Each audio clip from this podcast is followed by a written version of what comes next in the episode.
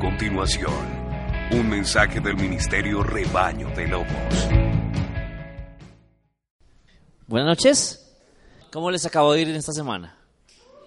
¿Cuántos vieron el anuncio de la charla para hoy? ¿Recuerda cómo se llama? Charla, charla para hoy se llama el peor día de tu vida. Eh, ¿Cuántos han tenido días así? Que usted diga, ay, hoy me fue como los perros en misa. Es un dicho muy antiguo que data de aquellas ocasiones en que a un pobre perro le daba por entrar a misa y lo sacaban a pata. Entonces, alguien decía, hoy me fue como los perros en misa. Entonces, eh, la gente asumió ese dicho para decir que algo les está saliendo mal, los perros en misa. Entonces, ¿por qué estoy dando esta charla? Porque he hablado, hablando con varias personas, me he dado cuenta que nos toma por sorpresa el día malo. ¿Sí? A pesar de que los colombianos somos buenos para que las cosas no nos salgan bien 100%, ¿sí? a pesar de que el colombiano es bueno viviendo así, mira la selección. Yo he visto a veces los comentaristas deportivos que hacen un, eh, un balance y en el balance dicen que, que la selección puede perder tales y tales partidos. Eso no lo piensa la selección de Brasil o la selección de Argentina. ¿Sí? Entonces hacen, hacen cuentas y a veces la selección Colombia está teniendo chance matemático. ¿Ha escuchado esos términos? Eh, matemáticamente todavía podemos pasar, no pasamos los no ganamos los los partidos que deberíamos ganar, empatamos casi todos y perdimos alguno, pero si pierde Perú, si pierde Paraguay, si viene un ángel, cae un ovni, podemos pasar. ¿No ha visto? Así, así le pasa a la, a la selección Colombia. Entonces, es muy natural que un colombiano diga, si esto no me sale bien, entonces hago aquello. ¿Le ha pasado? ¿O solo a mí? ¿Sí? No, es que si esto no resulta, entonces el, la, otra opción sería esta o sería aquella. Los colombianos somos buenos haciendo eso. Como que, como que estamos acostumbrados a, a la vieja frase que dice que nos falta un centavo para el peso. Entonces estamos como acostumbrados a esa frase. Pero el colombiano sí no está listo, yo creo que nadie está listo para que un día todo, todito, todo le salga mal.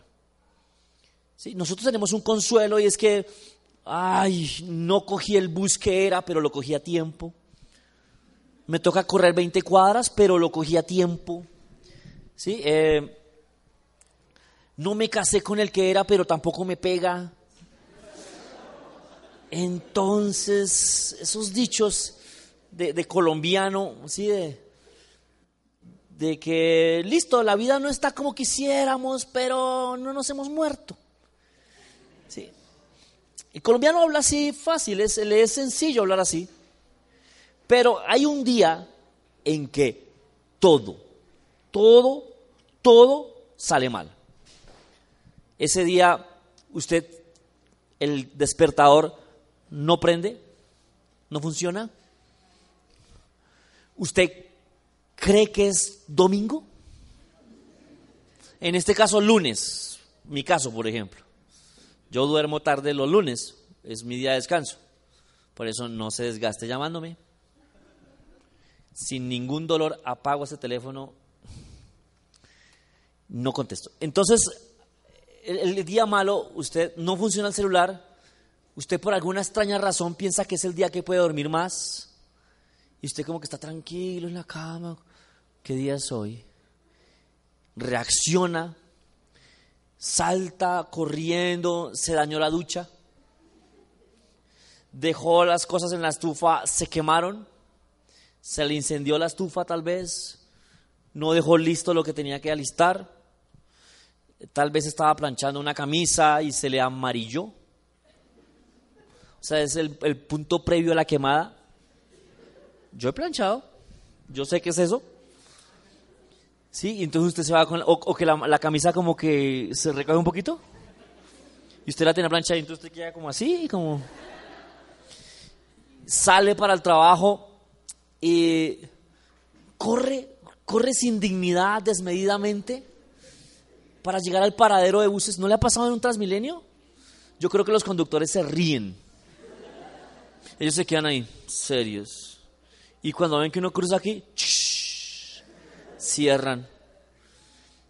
¿Qué día pateé un, tras, un Transmilenio? Le pedí perdón al Señor después, pero lo pateé.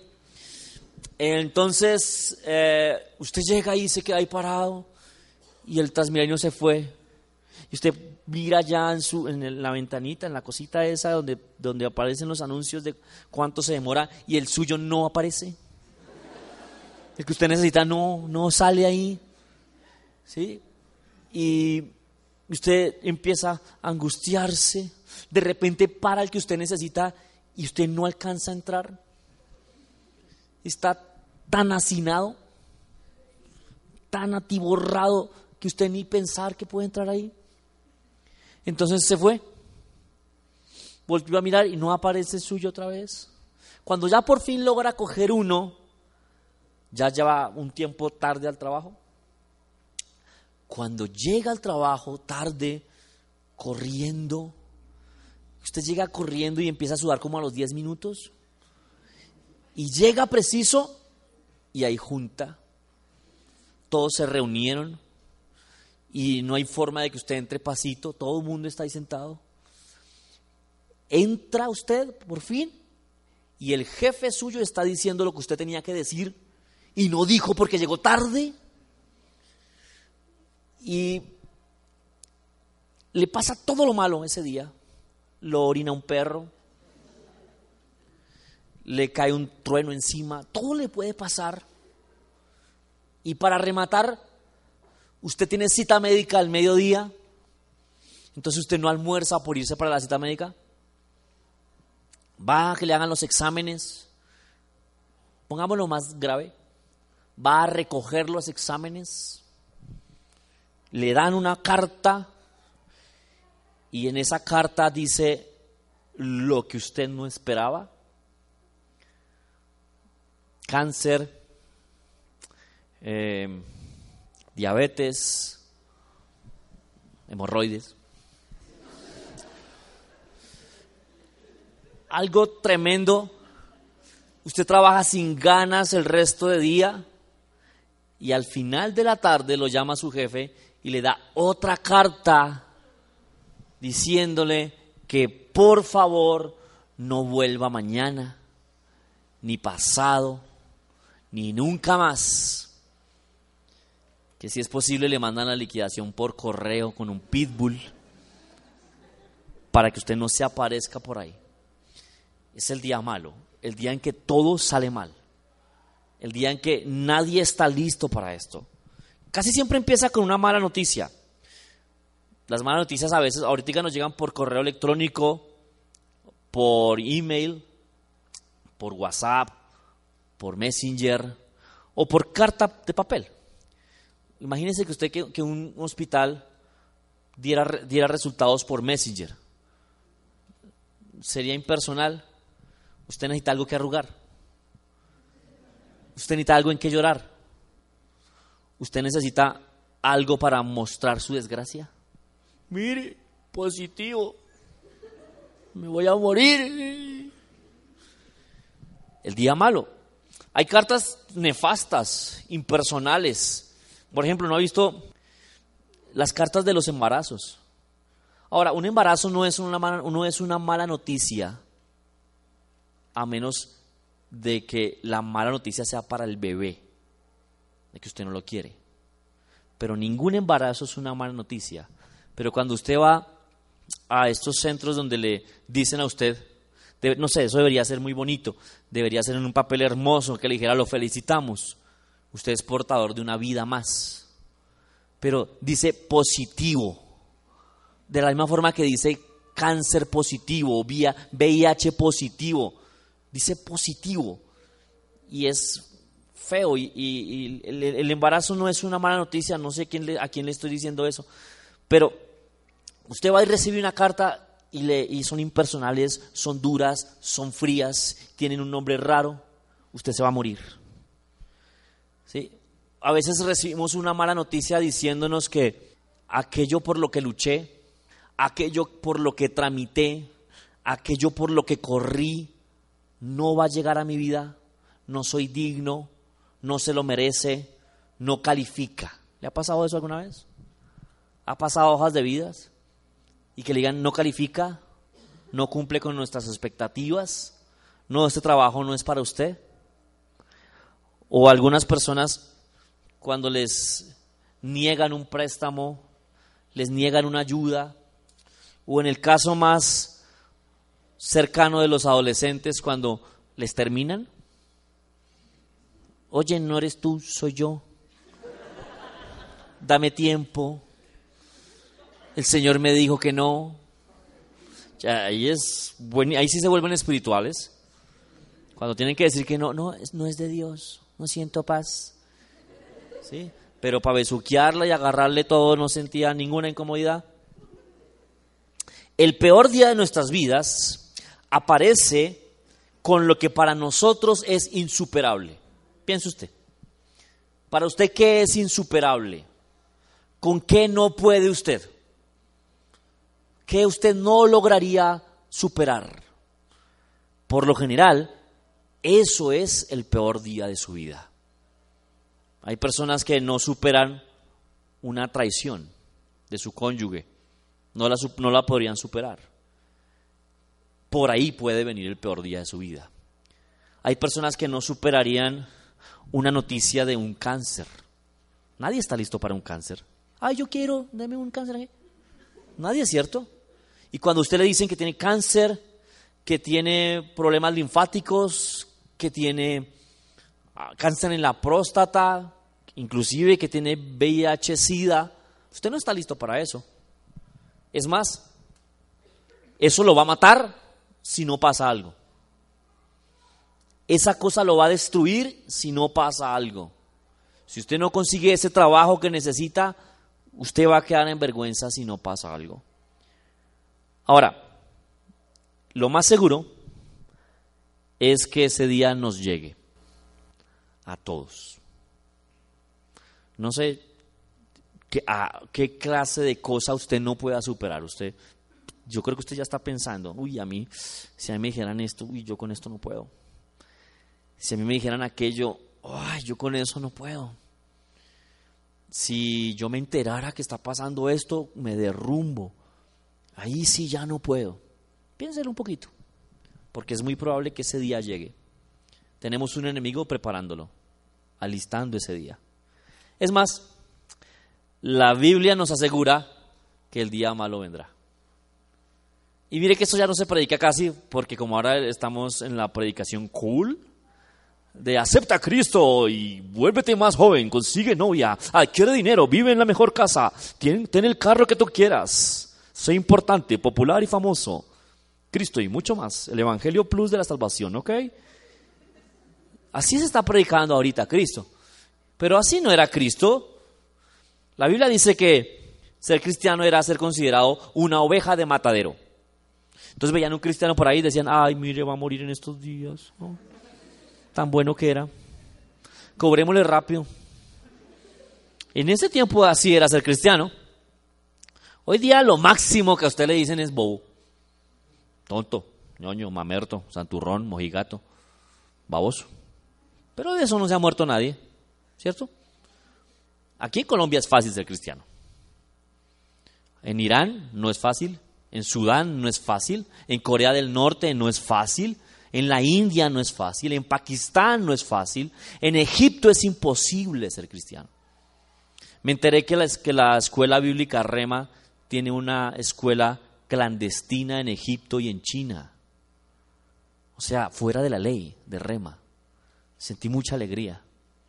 Ojalá usted, usted y yo saquemos un tiempo para orar por ellos. Mire, no vaya conmigo, pero Juan 16, 33 dijo Jesucristo, en el mundo tendréis aflicción. Es una promesa. Miren, se lo está prometiendo. Miren, el mundo va a sufrir, chino. Es una promesa. En el mundo tendréis aflicción, lo prometió Jesús. En Efesios 6:13 dice, cuando el día malo llegue, o sea que va a llegar. Dice, cuando el día malo sobrevenga, ¿qué va a pasar? Piensa en el día malo. Isaías 43, 2 dice, cuando pases por las aguas. Y no, ¿cómo así? ¿Voy a pasar por dónde? Cuando pase, es como si, como usted le dijeran, cuando cruce el cartucho como a las 2 de la mañana. Más o menos que le dijeran algo así. ¿Sí? Cuando usted se encuentre perdido en medio de un safari en África, con un poco de leones hambrientos. Algo así está diciendo acá. Apocalipsis 2.10 dice, no tengan miedo de lo que les va, de lo que, les, de lo que estás por sufrir. Piensen eso, una promesa bíblica. No tengas miedo de lo que estás por sufrir. ¿No ha visto cuando usted le van a aplicar una inyección? ¿Quién le tiene miedo a las agujas acá? Que usted le dicen, tranquilo, ahí eso no duele, fresco, fresco. Usted, cuando ay, mandan esa cosa ahí. ¿Cuándo le tiene miedo al dentista? Con esa máquina infernal para torturar demonios. Ay, hombre, no es tan grave. Déjese, déjese. Es como si me estuviera diciendo es cuando pases por lo que tendrás que sufrir. Y después dice, te advierto que algunos ustedes, algunos de ustedes, el diablo los meterá a la cárcel. ¿Cuántos quieren eso? Levanten la mano. ¿Cuántos quieren un carcelazo por Satanás? Nadie, ¿cierto? Aunque bueno, en Colombia regalan puños y la gente hace fila. O si no ve a protagonistas de novela, la gente haciendo fila para que lo, lo humillen y lo muestren en peloto. La Biblia está llena de días malos. Es más, todo el que vivió para Jesucristo tuvo un día malo. Creo que no hay uno solo que no. Recuerda Abraham, 98 años, casi 100 años esperando el hijo amado. Y el día malo con el patrocinio del Señor Dios Todopoderoso, entrégame a tu hijo, sacrifícalo para mí. El día malo, ese día que le dicen a usted que entregue eso que ama, ese día en que usted está arriesgando todo lo que tiene y lo pierde, ese es el día malo el día que le pasa lo que usted no esperaba que le iba a pasar. Mire, Lucas 7:18, le voy a leer algo. Juan el Bautista sobrellevando su día malo. Dice esto, los discípulos de Juan le contaron todo esto. Él llamó a dos de ellos, los envió al Señor para preguntarle, ¿eres tú el que ha de venir o esperamos a otro? Cuando se acercaron a Jesús, ellos le dijeron, Juan el Bautista nos envía a preguntarte, ¿eres tú el que ha de venir o debemos esperar a otro? Juan el Bautista cuando dice esto está preso en una mazmorra justo antes de morir. Yo me hago la imagen, recuerde que yo hago, me gusta hacer, hacerle video a lo que oigo, entonces tenga cuidado cómo me habla.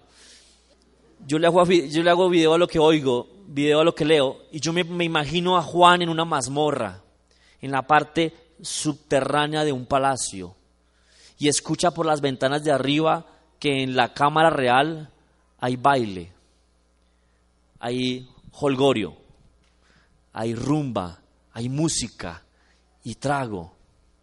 De repente ponen una música de danza de mujeres y unas prostitutas entran a bailar en el palacio real aplauden a las prostitutas, todo el mundo está alegre con lo que suena allá arriba y de repente suena un profundo silencio.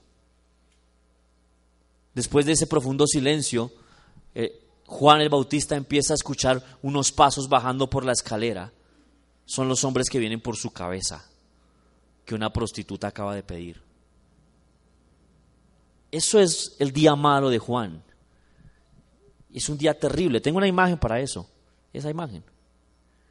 Juan estando allá dudó. Juan bautizó al Mesías. Juan vio la Trinidad manifiesta. La primera vez que la Trinidad se manifiesta en la Biblia y tal vez en la historia de la humanidad, Juan la vio. Dice que se abrieron los cielos y el Padre envió su voz y el Espíritu Santo descendió en forma de paloma sobre el Hijo. Juan vio la Trinidad y aquí está dudando. Y al poco tiempo muere. Ese fue el día malo de Juan. Tengo otro día malo, el día malo de Pedro, uno de tantos que tuvo Pedro. Hechos 12.1. Dice, en el tiempo del rey Herodes, hizo arrestar a algunos de la iglesia con el fin de maltratarlos. A Jacobo, hermano de Juan, lo mandó matar a espada. Al ver que esto le agradaba a los judíos, procedió a prender también a Pedro. Esto sucedió durante la fiesta de los panes sin levadura. Después de arrestarlo, lo metió en la cárcel y lo puso bajo vigilancia de cuatro grupos de cuatro soldados cada uno. Tenía la intención de hacerlo compadecer en juicio público después de la Pascua. Pero mientras mantenía a Pedro en la cárcel, la iglesia oraba constante y fervientemente a Dios por él. Mira el día malo, uno de los días malos de Pedro. Mataron a Jacobo, a uno de los doce. Y eso le gustó a la gente. Entonces Herodes dice, ah, matemos a otro, porque la gente le está gustando esto. Los judíos se congraciaron con la muerte de, del hermano, de Jacobo, el hermano de Juan, uno de los doce que había estado con él, con el Mesías. Y entonces dice, ve, al público le gustó, matemos a otro. Y cogieron a Pedro. Y lo guardan en una mazmorra. Y Pedro está pensando, ahora me toca a mí. Yo soy el próximo en morir. Y Pedro no está orando. Mírelo bien. ¿Quién está orando? La iglesia. Pedro no tiene ánimo para orar. Pedro no tiene fuerzas para orar. Él ya vio que mataron a uno de los suyos. ¿Por qué no puede morir él entonces? ¿Qué va a librarlo a él si ya murió Jacobo? Pedro está esperando el día malo. En Hechos 21:10 dice que hay un profeta llamado Agabo y el verso 11 dice, este vino a vernos y tomando el cinturón de Pablo se ató con él los pies y las manos y dijo, así dice el Espíritu Santo, de esta manera atarán los judíos de Jerusalén al dueño de este cinturón y lo entregarán en manos de los gentiles. Aquí hay un profeta anunciándole a Pablo el día malo. Mire, uno, uno quisiera que los profetas le anunciaran buenas cosas. Amén. Si usted quisiera que el profeta le diga, no sé, ese negocio que está haciendo, siga ánimo que le va a producir 20 veces más. ¿Cierto que usted quiere oír eso? Su esposa está embarazada ya. Alégrese. ¿Usted quisiera oír eso?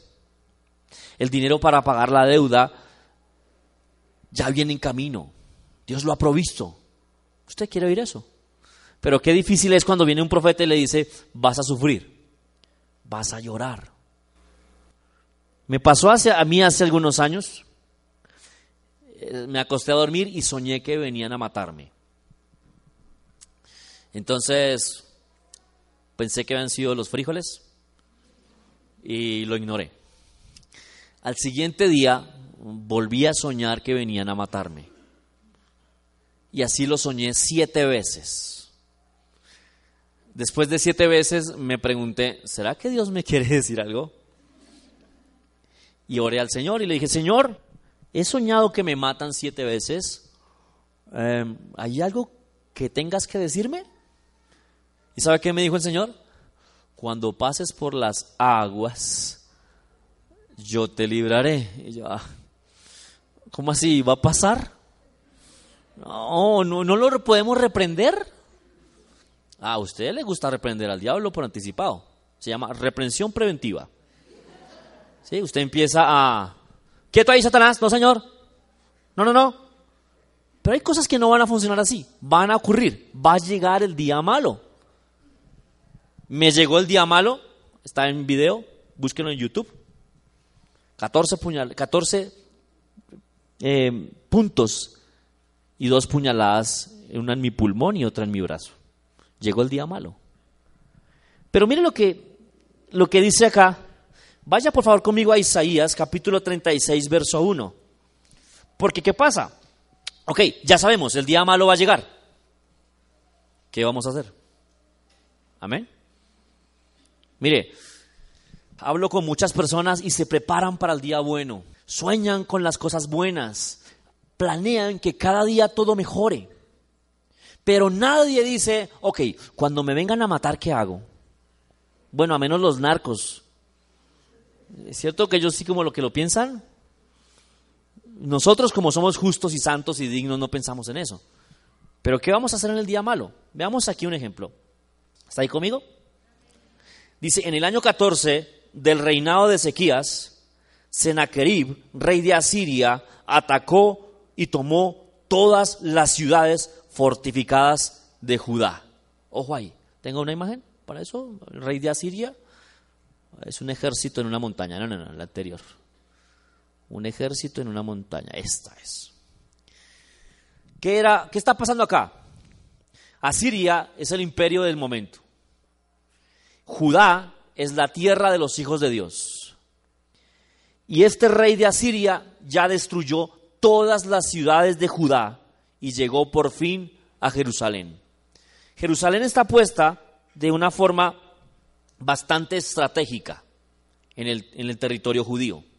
Para llegar a Jerusalén tenías que haber vencido a todas las demás ciudades de alrededor. Entonces, no como por ejemplo las ciudades capitales hoy día, son fáciles de atacar desde las costas. Jerusalén no está puesta en esa posición. Entonces ya todas las demás ciudades cayeron, falta Jerusalén aquí. Desde Laquis, el rey de Asiria envió a su comandante en jefe al frente de un gran ejército para hablar con el rey Ezequías en Jerusalén. Cuando el comandante se detuvo en el acueducto del estanque superior, en el camino que lleva al campo del lavadero, salió a recibirlo Eliakim, hijo de Gilquías, que era el administrador del palacio. Ahora sí la que tenías de los tres muchachos. Junto con el, junto con el cronista Sebna y el secretario Joar, hijo de Asaf. El comandante en jefe les dijo, díganle a Ezequías que así dice el gran rey, el rey de Asiria, ¿en qué se basa tu confianza? Tú dices que tienes estrategia y fuerza militar, pero estas no son más que palabras sin fundamento. ¿En quién confías que te rebelas contra mí? Mira, tú confías en Egipto, ese bastón de caña astillada que traspasa la mano e hiere el que se apoya en él, porque eso es el faraón y el rey de Egipto para todos los que en él confían. Y tú me dices, nosotros confiamos en el Señor, nuestro Dios. ¿No se trata acaso de Ezequías, el rey de cuyos altares, santuarios paganos, tú mismo quitaste diciéndoles a Judá y a Jerusalén, deben adorar solamente en este altar? Ahora bien, Ezequías, haz este trato con mi Señor, el rey de Asiria. Yo te doy dos mil caballos si tú consigues otros tantos jinetes para montarlos. ¿Cómo podrás rechazar el ataque de uno de los funcionarios más insignificantes de mi Señor si confías en obtener en Egipto carros de combate y jinetes? ¿Acaso he venido a atacar y a destruir esta tierra sin el apoyo del Señor? Si, fuera el mismo quien, si fue el mismo quien me ordenó, marcha en contra de este país y destruyelo. Mira lo que está pasando acá. El rey Sennacherib tiene rodeado a Judá. Y Judá está en pie de lucha, Jerusalén está en pie de lucha, no se va a rendir. Y este hombre empieza a hablar con su bocolta y le dice, ¿en quién confía? ¿En sus amigos?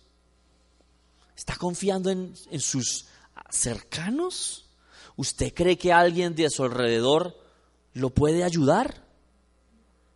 si fue Dios el que me mandó a destruirlo. Mire este, este diablo lo que está diciendo. Piense que a usted y a mí nos ha pasado eso mismo. Nos pasa algo, tenemos algún problema, alguna dificultad, y usted piensa de pronto en un amigo. Ah, tal persona de pronto me puede ayudar. Tal persona de pronto puede salir a, a la defensa de mi vida o a la defensa de mi situación. Tal persona seguro me presta esa plata. Tal persona seguro me ayuda. Y el diablo le dice, esa persona no le va a ayudar. Necesita más ayuda que usted. Y es tan osado, Satanás, que le dice, Dios mismo me mandó a destruirlo. ¿Qué pasa si creemos eso? Vamos a decir, no, sí, tal vez yo me lo busqué. Tal vez Dios permitió que me pase esto porque estoy en pecado. Tal vez Dios está en contra mía. ¿Alguno ha pensado así acá? Yo sí. En momentos duros he llegado a pensar que Dios está en contra mía. Que Dios me dejó y que nadie me puede ayudar. Eso está pasando acá. Dice Eliaquín, Sebna y Joa le dieron al comandante el jefe, le dijeron al comandante en jefe, por favor, hable usted a sus siervos en arameo, ya que lo entendemos. No nos hable en hebreo, porque el pueblo está en el muro y nos escucha. Mira lo que está pasando acá. No le han llegado a cobrar una plata y usted le dice, por usted piensa, por favor, que no me cobre duro. Por favor, que no levante la voz para que la gente que está a mi alrededor no se dé cuenta que estoy endeudado. ¿No le ha pasado eso? Que les llegan al trabajo y usted sonríe con una sonrisa que saca quién sabe de dónde y con qué alientos, porque tiene alguien esperándolo para hacerlo quedar mal. Y usted, ¿cómo está? ¿Cómo le ha ido? Y usted mira a sus amigos que se dan cuenta que algo pasa y usted trata de sonreír. ¿Qué están diciendo los hombres del rey, del rey de Judá? Por favor, háblenos en arameo, para que el pueblo que está viendo no se dé cuenta que usted nos está hablando, lo que usted nos está amenazando, que usted nos está avergonzando, que usted nos está haciendo quedar mal. ¿Le ha pasado eso alguna vez? Saca usted al que le está cobrando, venga, hablemos aquí, por favor. Yo sé que sí. Pero el comandante en jefe respondió, ¿acaso mi señor me envió a decirle esto solo a ti y a tu señor? ¿Y no a los que están sentados en este muro?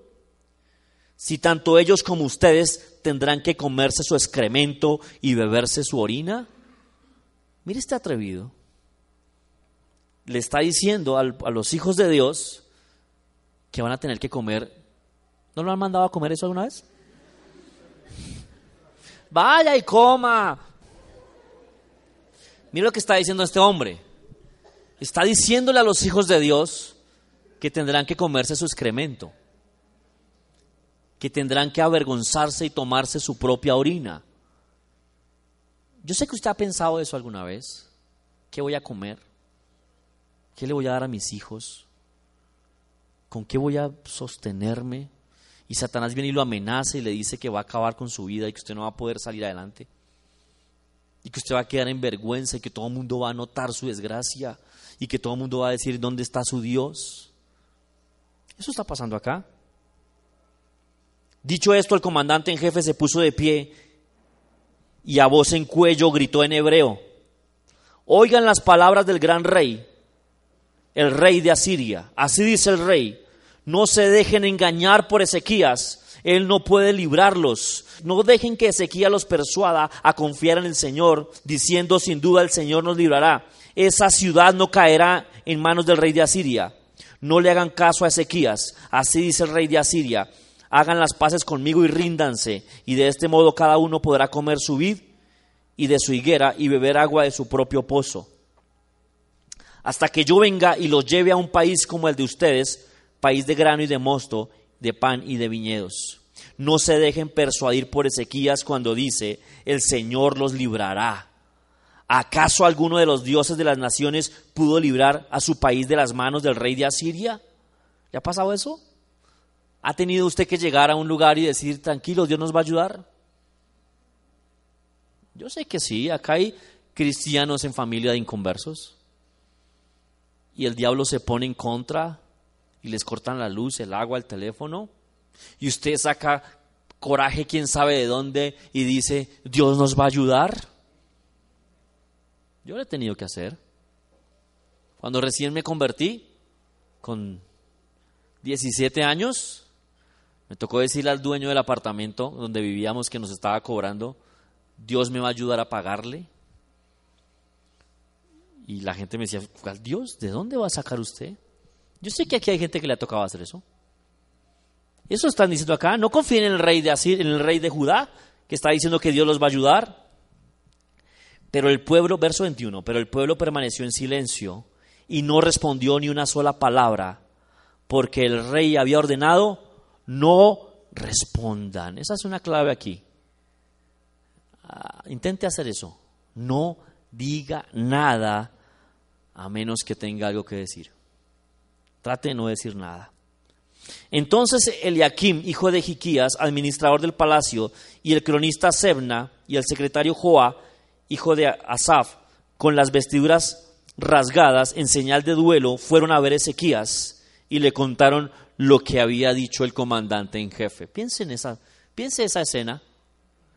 El rey está en su palacio, la ciudad está sitiada, Senaquerib los va a matar a todos y este hombre manda a tres personas a que negocien y llegan con las vestiduras rasgadas y llorando. ¿No le ha pasado eso? Cuando usted está en un hospital esperando una mala noticia, anhelando una buena y ve a salir un médico con cara de malas noticias. ¿No le ha pasado eso? ¿No le ha pasado eso cuando usted le están cobrando una deuda y la persona que lo va a atender lo mira sin misericordia? Verso capítulo 37, salte al 37 verso 1, por favor. Cuando el rey Ezequías escuchó esto, se rasgó las vestiduras, se vistió de luto y se fue al templo del Señor. Ay, ¿cómo quisiera yo que usted haga eso? Véngase para acá cuando tenga un problema. Aquí Dios le va a ayudar. Véngase para acá. No salga corriendo para otro lado. Corra para acá. Vaya para la iglesia. Ahí va a pasar algo.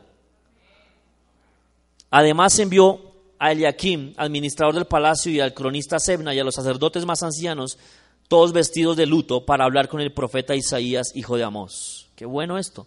El rey se fue para el templo y mandó a sus súbditos a donde el profeta. Y le dijeron, así dice Ezequías, hoy es un día de angustia, castigo y deshonra, como cuando los hijos están a punto de nacer y no tienen fuerzas para dar a luz. Imagínese un rey hablando así.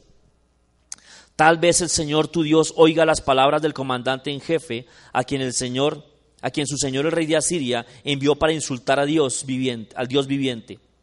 Que el Señor tu Dios lo castigue por las palabras que ha oído Eleva pues una oración por el remanente del pueblo que aún sobrevive. Cuando los funcionarios del rey Ezequías fueron a ver a Isaías, éste les dijo, díganle a su señor que así dice el Señor, no temas por las blasfemias que has oído y que han pronunciado contra los subalternos del rey de Asiria. Luego Senaquerib, el rey invasor, recibió el informe de Tiraca, rey de Cus, había salido para luchar contra él. Al enterarse de esto, envió mensajeros a Ezequías para que le dijeran, tú Ezequías, rey de Judá, no te dejes que tu Dios, no dejes que tu Dios en quien confías te engañe cuando dice, no caerá Jerusalén en manos del rey de Asiria. Mire lo que está hablando este hombre. No dejes que tu Dios te engañe. Wow, ¿alguno le ha pasado eso acá o solo a mí? ¿Alguno, ¿Alguien le ha dicho, no, Dios que lo va a ayudar a usted en eso? Eso la Biblia no era para todos. Eso era para la gente antigua. No le crea al pastor que le dijo que usted va a salir sano de eso. No le crea a los consejeros de la iglesia que le dijeron que usted va a salir. No. Eso nadie se ha salvado de eso. Sin duda te habrás enterado de lo que han hecho los otros, los reyes de Asiria a todos los países, destruyéndolos por completo. ¿Acaso vas tú a librarte? ¿Libraron sus dioses a las naciones que mis antepasados han destruido? Gozán, Harán, Rezef y la gente de Edén que vivían en Telazar. ¿Dónde están el rey Hamad, el rey Arfat y el rey de la ciudad de Sefarbayín, o de Jena o de Iva? Mira lo que pasa acá. Este rey, el rey invasor, Sennacherib, le manda una carta al rey de Asiria diciéndole, no se deje engañar del Señor su Dios. Nadie ha podido salir de esto, nadie se ha librado de mí, usted tampoco podrá. Y mire lo que hace el rey Ezequías con la mala noticia. Ezequías tomó la carta de la mano de los mensajeros, la leyó y luego subió al templo del Señor y la desplegó delante del Señor y oró así. ¿Tengo una imagen para eso? Mire cómo oró este hombre con la mala noticia. Haga esto hasta con los recibos de la luz. Seguro, cualquier mala noticia, haga esto con eso. Oró así, Señor Todopoderoso, Dios de Israel, que tienes tu trono entre los querubines, solo, solo tú eres Dios de todos los reinos de la tierra tú has hecho los cielos y la tierra. Empiece así, por favor. Empiece reconociendo la grandeza de su Dios y verá que el problema se achica. Tiene cáncer. Oh Señor, tú eres el más grande Dios todopoderoso. No hay otro como tú. Tú escondes los cielos y los mares en la palma de tu mano. Empieza así. Amén. Presta atención, Señor. Escucha. Abre tus ojos, Señor, y mira. Escucha todas las palabras que Sennacherib ha mandado a decir para insultar al Dios viviente. Es verdad, Señor, que los reyes asirios han asolado todas las naciones de la tierra y han arrojado al fuego a sus dioses y los han destruido, porque no eran dioses, sino solo madera y piedra, obra de manos humanas.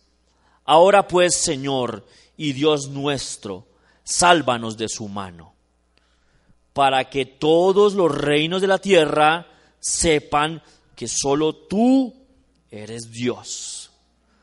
Piensen en eso, cada vez que Satanás viene contra usted, si usted se hace llamar cristiano, el que queda mal es su Dios si usted pierde.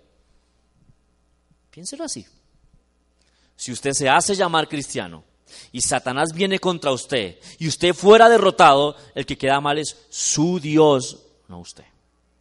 Esto está haciendo acá este hombre. ¿Recuerda cómo hacía Moisés? Señor, ¿vas a destruir a este pueblo? Después, ¿qué va a decir la gente? ¿Que no fuiste capaz de meterlo a la tierra prometida? Dice el verso 33, yo, el Señor, declaro esto al rey de Asiria. Mire quién empezó a hablar acá. Mire quién abrió su boca acá. No entrará en esta ciudad, ni lanzará contra ella una sola flecha. No se enfrentará con escudos, ni, ni construirá una rampa de asalto. Volverá por el mismo camino en que vino, y a esta ciudad no entrará. Yo el Señor lo afirmo dará el Señor a tus enemigos que se levantaren contra ti heridos. Mire lo que dice Deuteronomio 28:7. Dará el Señor a tus enemigos que se levanten contra ti, heridos delante de ti. Por un camino saldrán contra ti y por siete huirán de delante de ti. Wow, mire, dígale a la enfermedad, ¿por dónde quiere huir, mijita? Escoja, ¿por dónde quiere salir? Esto es lo que está diciendo acá Dios. Mire, Sennacherib le está dando un día malo al rey de Judá. ¿Y qué hizo el día de Judá? El rey de Judá se lo remitió al Señor Dios Todopoderoso. Si usted sigue leyendo la historia, se va a dar cuenta quién en verdad tuvo un día malo. Mire, muchas veces el día malo solo logra ser una amenaza. Si usted lo hace bien, no llegará. No llegará. Se va a morir, le dice el médico. Él no tiene a Dios, él dice lo que encontraron en sus exámenes. Si usted lo hace bien, no morirá. Y de pronto tiene que orar por el médico para que reciba lo que usted tiene. Mire lo que dice Hebreos 11:32.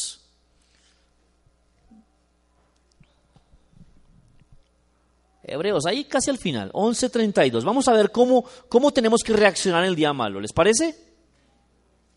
Ya sabemos que va a venir. ¿Cómo vamos a hacer? Verso 32. ¿Qué más les puedo decir? No me alcanzaría el tiempo para hablarles de la confianza de Dios que tenía Gedeón, de Barak, de Sansón, de Jefte, de David, de David y de Samuel y de los profetas. Ellos confiaron en Dios y por eso conquistaron países. Y como actuaron con justicia, recibieron lo que Dios les había prometido, cerrando la boca de leones y apagando grandes incendios. Escaparon para que no los mataran con espada, recibieron fuerza cuando más débiles estaban y en la guerra fueron tan poderosos que vencieron ejércitos enemigos. ¿Tengo una imagen para eso? El cascado que tengo por ahí. Ok. Me encanta. Está vuelto nada, pero no está vencido. Algunas mujeres confiaron en Dios. Pon las letras si puedes sobre esa imagen. Algunas mujeres confiaron en Dios, por eso Dios hizo que sus familiares muertos volvieran a vivir. Algunos confiaron tanto en Dios que no quisieron que los dejaran en libertad. Al contrario, dejaron que los mataran porque sabían que volverían a vivir y así estarían mucho mejor. Imagínense estos hombres de Dios. Nos van a matar, pero el Señor nos va a resucitar. Ah, listo, que nos maten. Piense qué locura es esta. Nos van a destruir a pedacitos, pero el Señor resucitará en el rapto. Ah, bueno, que nos maten entonces. Pobre diablo, va a pensar que nos venció. Mucha gente se burló de ellos, los maltrató y hasta los metió en la cárcel.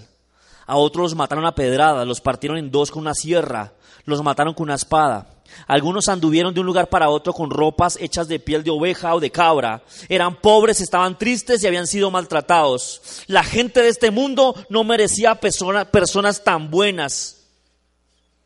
Anduvieron sin rumbo por el desierto, por las montañas, por las cuevas y las cavernas de la tierra.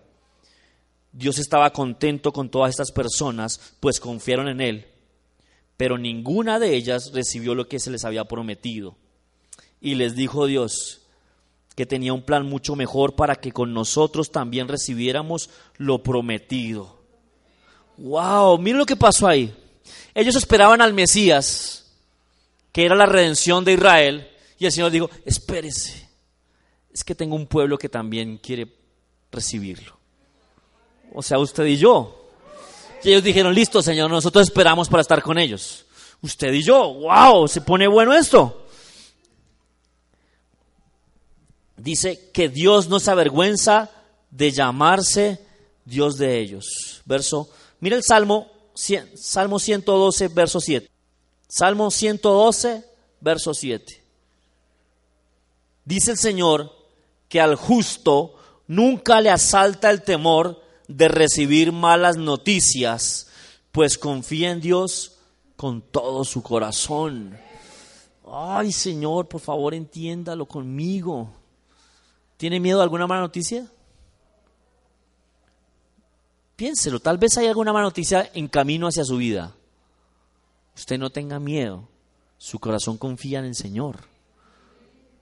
Cualquiera, la peor que sea, su corazón confía en el Señor. Vaya a 2 Corintios 4, 8. Segunda a los Corintios 4, 8.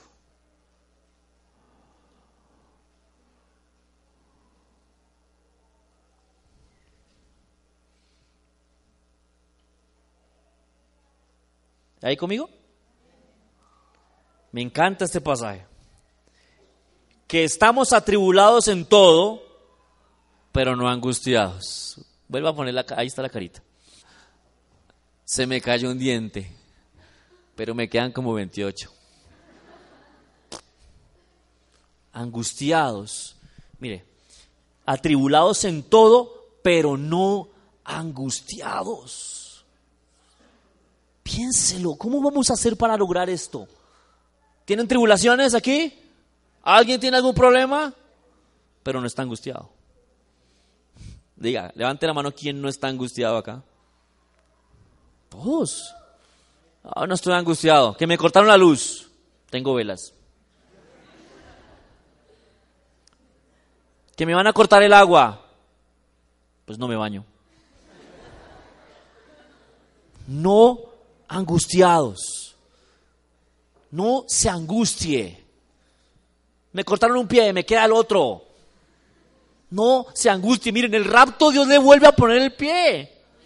¿Cómo va a quedar ese pobre diablo que se esforzó tanto por dejarlo mocho? No angustiado. Mire, dice, en apuros, pero no desesperados. Aleluya. Uh.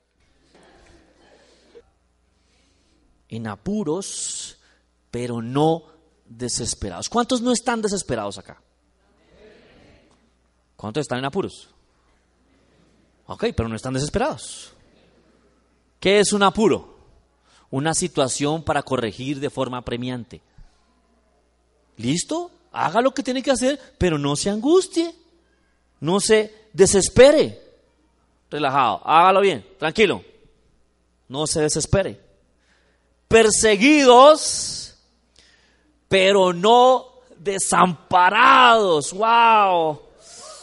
Qué buen Dios, me quieren robar, mira toda esa gente. Dios está conmigo. Me quieren matar todos esos, pero Dios está conmigo. Se burlan de mí todos, pero yo voy para el cielo.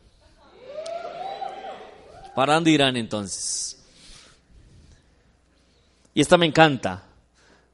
Derribados, pero no destruidos. O sea, se va a parar otra vez. Imagínense que el diablo lo tumba siete veces y siete veces Jehová lo levanta. ¡Wow!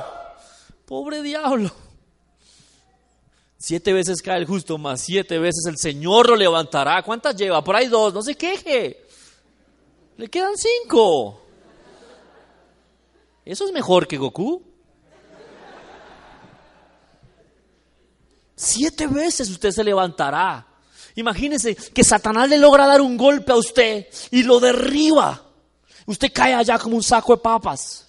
Y Satanás viene a mirarlo y usted se está riendo en el piso. Eso es lo que está pasando acá.